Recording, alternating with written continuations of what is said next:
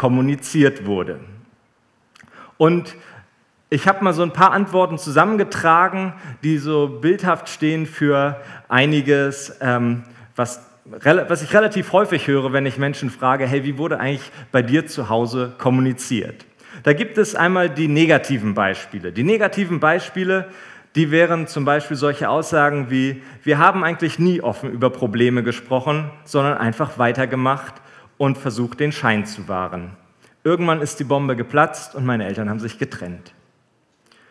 Anderes negatives Beispiel wäre, bei uns zu Hause hatte immer nur Papa das Sagen. Er hat entschieden und sich auf keine Diskussion eingelassen. Ich habe mich eigentlich nie verstanden gefühlt. Oder wir haben uns in der Regel eigentlich nur angeschrien und dann knallten die Türen und es flogen die Fetzen. So wurde bei uns kommuniziert. Vielleicht gehörst du zu denen, wo es positiv lief. Positive Beispiele wären ja zum Beispiel, ich konnte mit meinen Eltern immer über alles reden.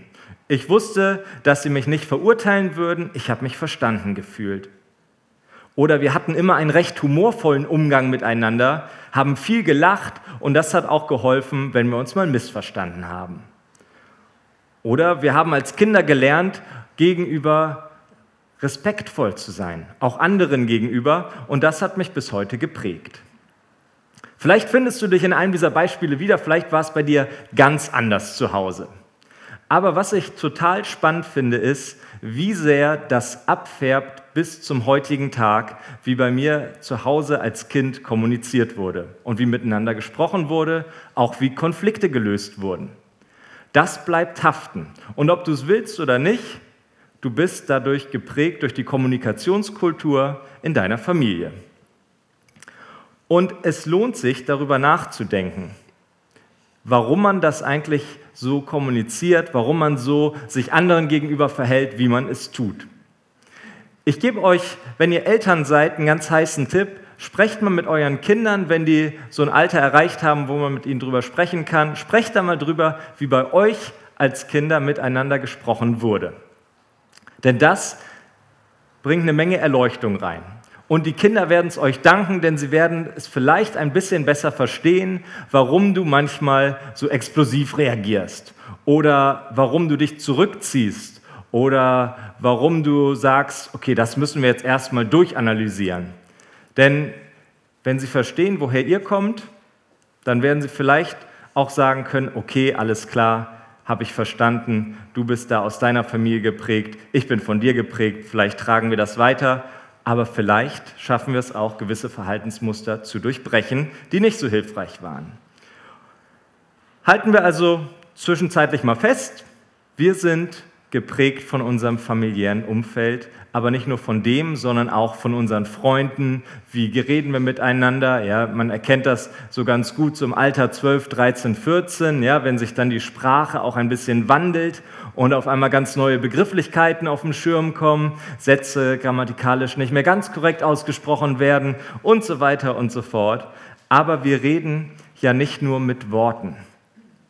Kommunikationswissenschaftler sagen, man kommuniziert eigentlich nur zu 10% mit Worten, 30% mit der Stimmlage und 60% über Körpersprache.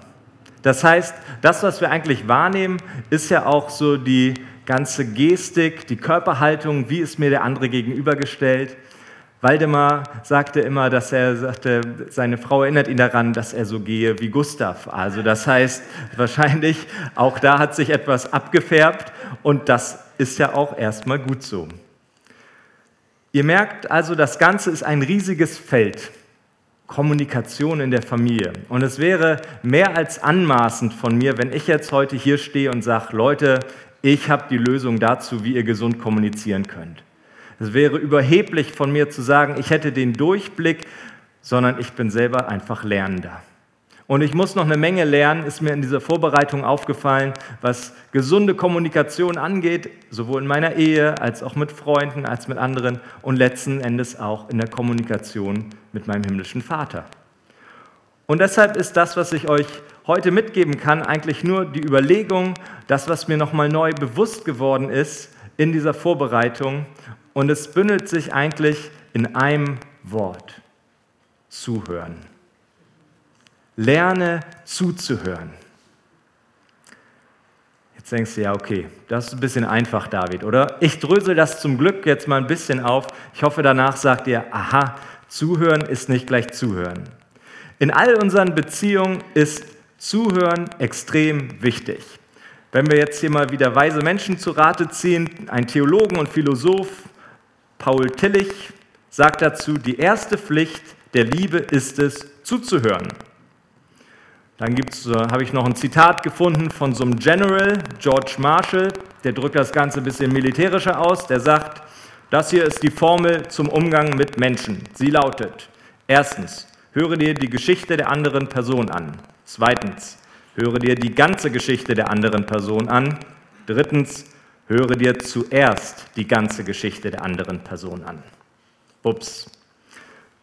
Vielleicht damit es sich wirklich einbrennt bei euch, hier ja noch einmal dieser schöne Reim. Der Mensch hat zwei Ohren und nur einen Mund und das bestimmt nicht ohne Grund. Ja, vielleicht habt ihr eine dieser drei Varianten euch jetzt eingeprägt. Zuhören ist die Kernkompetenz für gesunde Kommunikation in der Familie und auch außerhalb. Ich will euch jetzt heute gar nicht mit irgendwelchen Kommunikationsmodellen oder sowas wieder belatschern. Schulz von Thun und Co., wer den kennt. Das ist alles witzig und macht auch Spaß, aber darauf soll es heute nicht gehen. Es soll darum gehen, dass wir lernen, einfühlend zuzuhören. Und das Erste, was es für mich bedeutet, ehrlich und authentisch und wertschätzend zuzuhören, ist, dass man präsent ist und sich versucht, in die Gedankenwelt des Gegenübers einzufinden. Wir leben ja in einer Zeit, da ist es total salonfähig geworden, mitten in einer Unterhaltung das klingelnde Handy rauszuholen und ranzugehen. Und es wird mehr oder weniger akzeptiert heutzutage. Also für mich hinterlässt das immer noch so ein bisschen bitteren Beigeschmack, wenn man dann irgendwie gerade so am Schnacken ist und dann geht das, ja, ja, alles klar. Hm, ja. Sorry, wo waren wir? Es fühlt sich irgendwie nicht gut an, wenn du der bist, der gerade was erzählt hat, oder? Ich glaube, da sind wir uns einig. Und dieses Präsentsein, dieses wirklich Anwesendsein, habe ich gemerkt, wird uns heutzutage auch wirklich schwer gemacht, dadurch, dass die Ablenkungen, die da sind, einfach so zunehmen. Und es ist gefühlt von uns gefordert, dass wir immer auf tausend Hochzeiten gleichzeitig tanzen müssen, immer erreichbar, überall da und gleichzeitig präsent. Dafür sind wir einfach nicht geschaffen. Und deshalb fällt es schwer, so richtig in dem Moment da zu sein. Aber das ist es, was ich lernen möchte. Eine, die Mutter einer Freundin von uns berichtete, dass sie vor vielen Jahren einmal in eine Reise nach Indien gemacht hatte und eine kurze Begegnung mit Mutter Teresa hatte. Und sie berichtet noch viele Jahre später, noch heute immer sehr begeistert von diesem kurzen Moment, Sie sagte, es war eine Begegnung, es war ein voller Raum, um Mutter Teresa herum waren, waren hunderte Leute, die sich da um sie gedrängt haben. Und irgendwie kam es dann zu einem kurzen Augenkontakt und einer Begrüßung. Und die Mutter der Freundin von uns erzählte, dass dieser kurze Moment reichte, dass sie das Gefühl hatte, in einem Raum ganz alleine mit Mutter Teresa zu sein. Sie war total fokussiert auf sie und hat gesagt, irgendeine eigentliche Banalität, vielleicht Hallo, wie geht es dir? Aber es war so authentisch und sie hatte so eine Ausstrahlung, dass sie das geprägt hat bis heute und gesagt hat, so möchte ich mich mit anderen Menschen unterhalten. Wenn ich mich mit ihnen unterhalte, möchte ich da sein und präsent sein. Und dann habe ich geguckt, alles klar, was hat denn uns die Bibel dazu zu sagen, zu dem ganzen Thema Kommunikation und Zuhören? Und ich habe eine gute Nachricht für euch. Wir können von dem Kommunikationsmeister Numero Uno lernen, von Jesus Christus himself.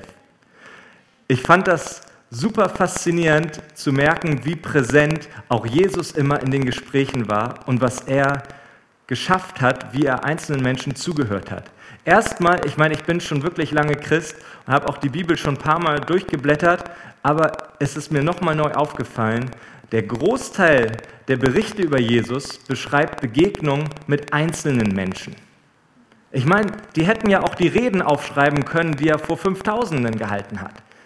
Haben sie ja zum Teil gemacht, aber der große Teil, ich habe das nicht in Prozent, bezieht sich ja auf ganz konkrete individuelle Begegnungen zwischen Jesus und einzelnen Menschen.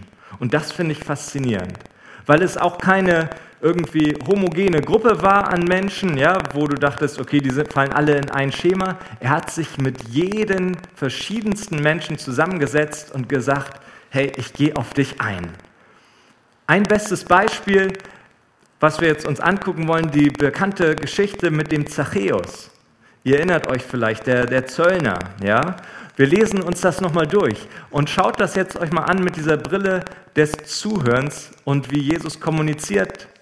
Jesus wollte, Jesus wollte Jesus unbedingt sehen, genau. Zachäus wollte Jesus unbedingt sehen, aber er war sehr klein und die Menschenmenge machte ihm keinen Platz. Da rannte er ein Stück voraus, kletterte auf einen Maulbeerfeigenbaum, ganz wichtig, der am Weg stand. Von hier aus hoffte er, einen Blick auf Jesus werfen zu können.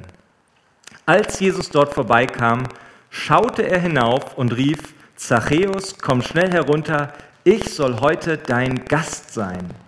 Eilig stieg Zachäus vom Baum herunter und nahm Jesus voller Freude mit in sein Haus.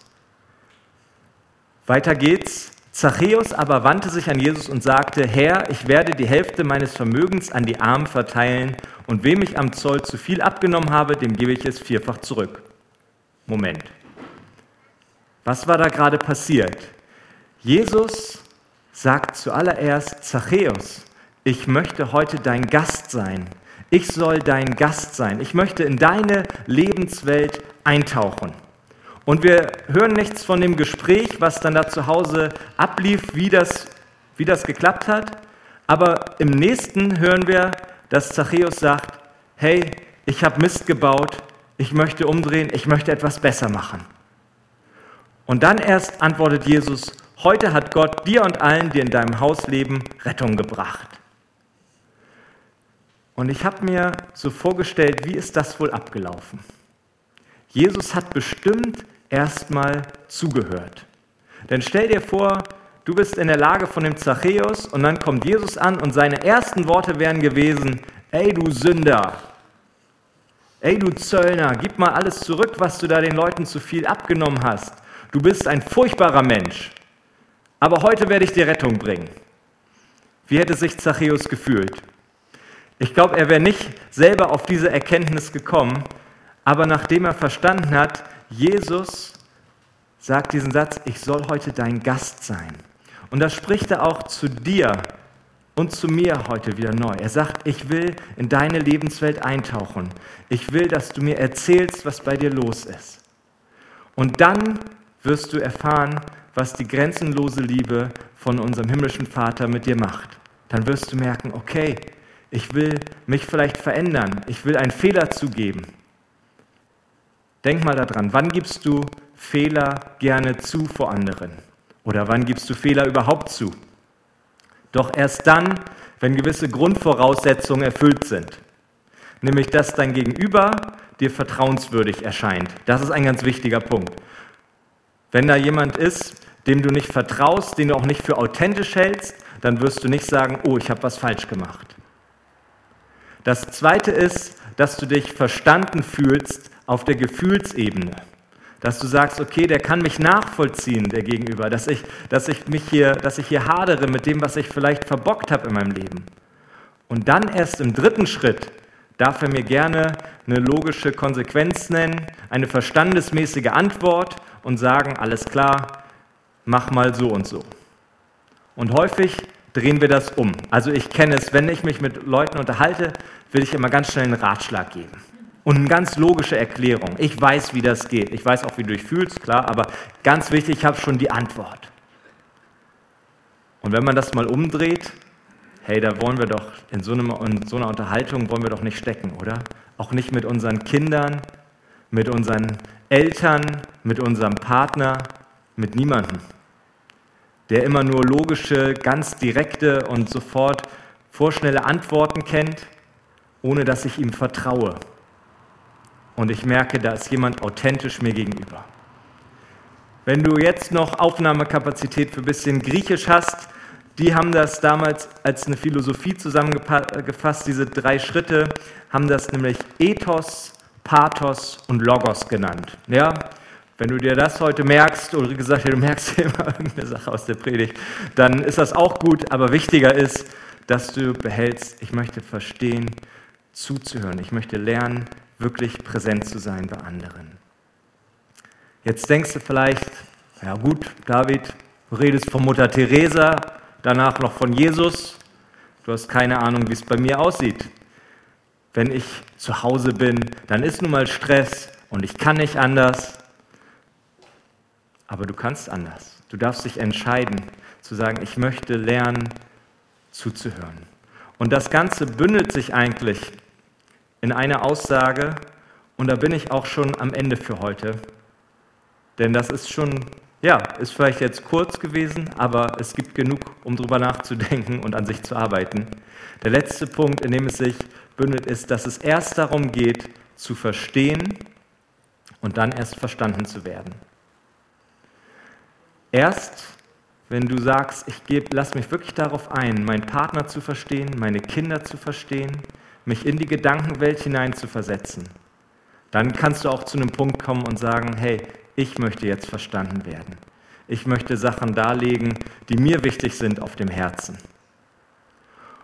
Und ganz pragmatisch Denk dir jetzt mal eine Person aus, die dir nahe steht in deiner Familie, von der du weißt, die wirst du vielleicht in der nächsten Woche auf jeden Fall kontaktieren, ob telefonisch oder online oder live. Und nimm dir mal vor, dass du fünf Minuten ungeteilte Aufmerksamkeit verteilen willst. Denkst, ja, das ist ja leicht gemacht. Ich habe das mal probiert und es ist gar nicht so leicht. Erschreckend, aber es ist gar nicht so leicht. Und da können wir unseren Vater im Himmel anrufen und sagen, hey, wir brauchen da deine Unterstützung. Wir lernen von Jesus direkt in so vielen Begegnungen. Lest die einzelnen Begegnungen durch, wie er irgendwie dem Bartimäus, dem Blinden aus der Menge rausgreift, individuell da ist, einem Kranken an einem Teich Bethesda, der auch in der Menge lag von vielen. Jesus geht zu diesem einen und kümmert sich darum und ist ganz präsent da und lest das durch diese Brille des Zuhörens und sagt, Jesus, ich möchte davon lernen. Ich möchte nicht zu schnell sein mit meinen Worten, sondern erstmal zuhören. Denn Jesus möchte dir auch erstmal zuhören und dir dann seine Liebe entgegenbringen. Und da weißt du, wie heilsame, gesunde und wertschätzende Kommunikation in der Familie funktionieren kann. Ganz zum Schluss auch da die Einladung, mit uns ins Gespräch zu kommen. Wenn du merkst, ey, in unserer Familie, das ist echt ein knackiges Thema, wir kommen nicht auf einen grünen Zweig, was das Miteinander reden und das Miteinander zuhören angeht. Dann schreib uns gerne an, ruf uns an und wir sprechen drüber und genau, werden da versuchen, einfach mit dir gemeinsam einen Plan zu machen, dass du in eine, ein Umfeld gerätst, wo Kommunikation wertschätzend ist. Amen. Amen. Ich möchte an dieser Stelle beten. Ich sage nämlich immer erst Amen und dann bete ich.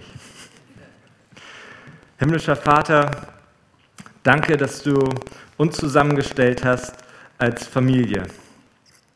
Familie im engsten Sinne, aber auch im weiteren Sinne. Danke, dass wir alle mit unseren Eigenschaften, mit unseren Eigenheiten zusammen aufeinandertreffen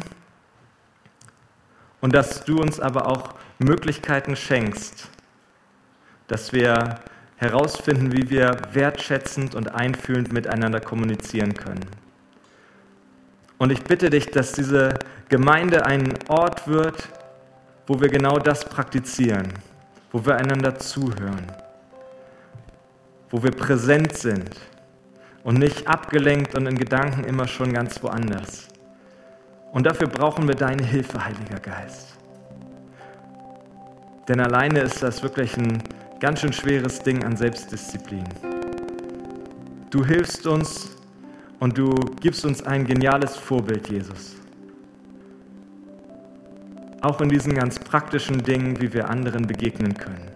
Und da wollen wir dir nacheifern und mit dir gemeinsam diesen Weg gehen, immer besser zuzuhören. Amen.